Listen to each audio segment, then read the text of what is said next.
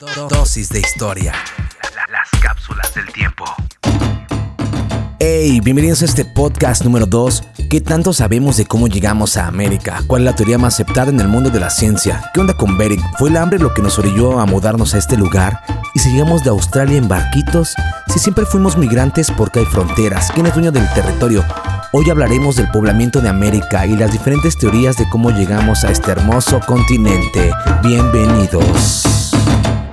Oye tú, tú, ven, te voy a contar una historia.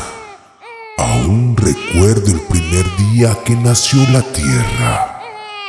Hace más de 4.500 millones de años que los gases que la formaron se habían solidificado.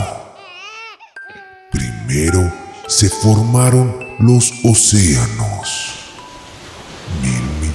De doritos después aparecieron en el agua unas bacterias unicelulares que fueron la primera forma de vida. Y hace 800 millones de años, la evolución había conducido al surgimiento de organismos multicelulares que dieron origen a los primeros animalejos, dotados de conchas u osamentas tipo tortugas ninja. Con el paso de un buen de años, las placas tectónicas que formaron los continentes experimentaron diversos reacomodos. Primero existió un solo continente llamado Pangea, que hace 200 millones de años se dividió para formar dos masas continentales llamadas Gondwana y Laurasia, que México pertenecía a esta. 800 millones de años unos pececitos salieron del agua. Ellos se reproducían por medio de huevos que ponían las hembras, naciendo de estos huevecillos los primeros saurios. Estos grandes saurios eran amos y dueños del planeta. Después llegó un meteorito, se estrelló y valieron. Pero algo asombroso, algo asombroso pasó Mientras los saurios que dominaban el planeta se extinguían, los primeros mamíferos sobrevivían ante esta escena apocalíptica.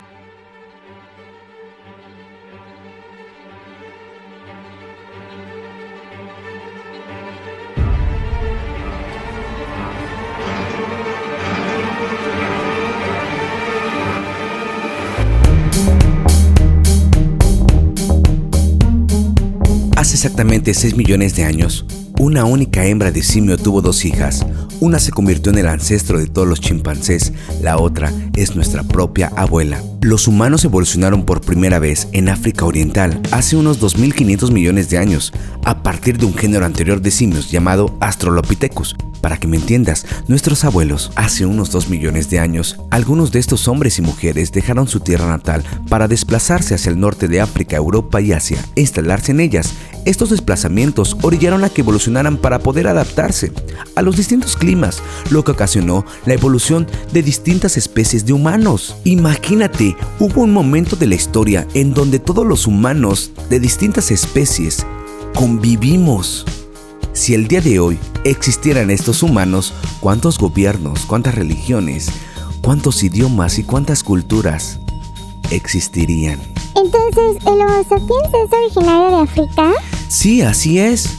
Y, o sea, ¿cómo llegó el Homo sapiens a América? Pues en avión, agarra el Viva Aerobús. Ay, chavos, ¿cómo que en avión, Brian? Les voy a explicar cómo llegamos aquí.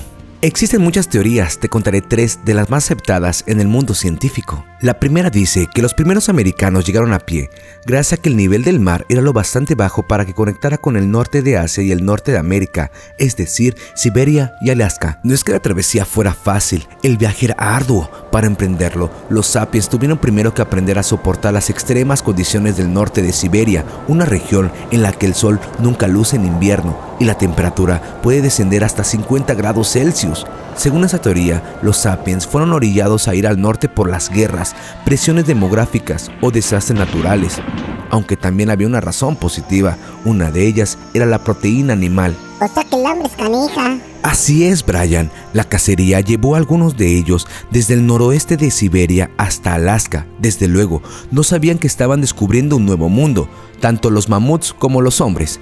Alaska era una mera extensión de Siberia. Ah, entonces los descendientes de los siberianos llegaron a los bosques de Estados Unidos, los desiertos de México y las húmedas junglas de América Central. Así es, Susanita, tienes toda la razón. Y algunos establecieron su hogar en la cuenca del Amazonas, otros echaron raíces en los valles de las montañas andinas y otros llegaron hasta Argentina. Y todo esto ocurrió en solo uno o dos milenios, hacia 10.000 antes de nuestra era los humanos ya habitaban hasta los últimos rincones de América, incluso en la isla llamada la Tierra de Fuego, en la punta más al sur del continente. Puedes checarlo en Google Maps. Wow, wow, wow, wow, qué chido. Haber vivido en esa época, dando el rol por el mundo, sin dinero y sin tener que sacar pasaporte o visa. ¿Y cómo saben que los habitantes de Siberia llegaron al norte de América y no otros? Los descubrimientos de huesos indican similitudes en algunos rasgos, como el cabello lacio y oscuro,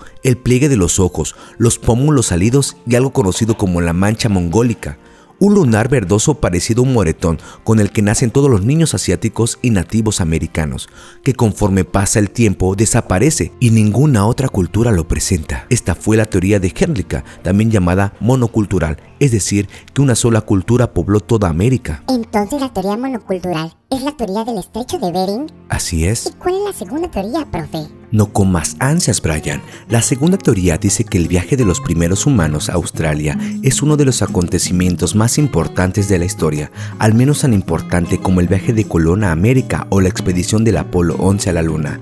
Fue la primera vez que un humano consiguió abandonar el continente euroasiático para instalarse en tierras totalmente desconocidas. Según esa teoría, cuando el humano ya estaba adaptado a Australia y sus raras formas de vida, ocurrió algo similar a lo de la primera teoría. Los niveles bajos de agua hicieron que el polo sur se congelara, permitiendo el paso directamente desde Australia hasta el sur de América.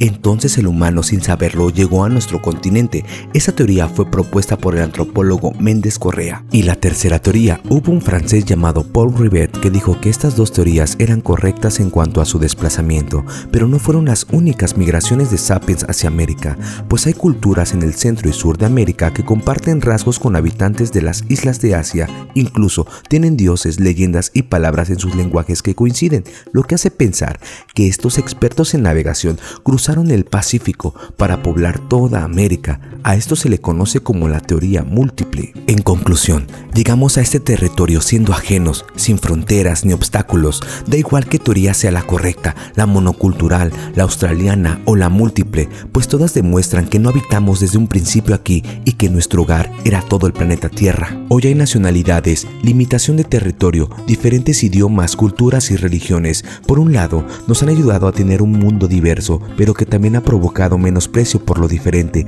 racismo, guerras, incluso despreciar al migrante que busca mejores oportunidades en otros lados. Pero ¿acaso no todos fuimos y somos migrantes? ¿Que las grandes migraciones no han sido para buscar mejores oportunidades? Pues simplemente el hombre nunca ha estado satisfecho en un solo lugar.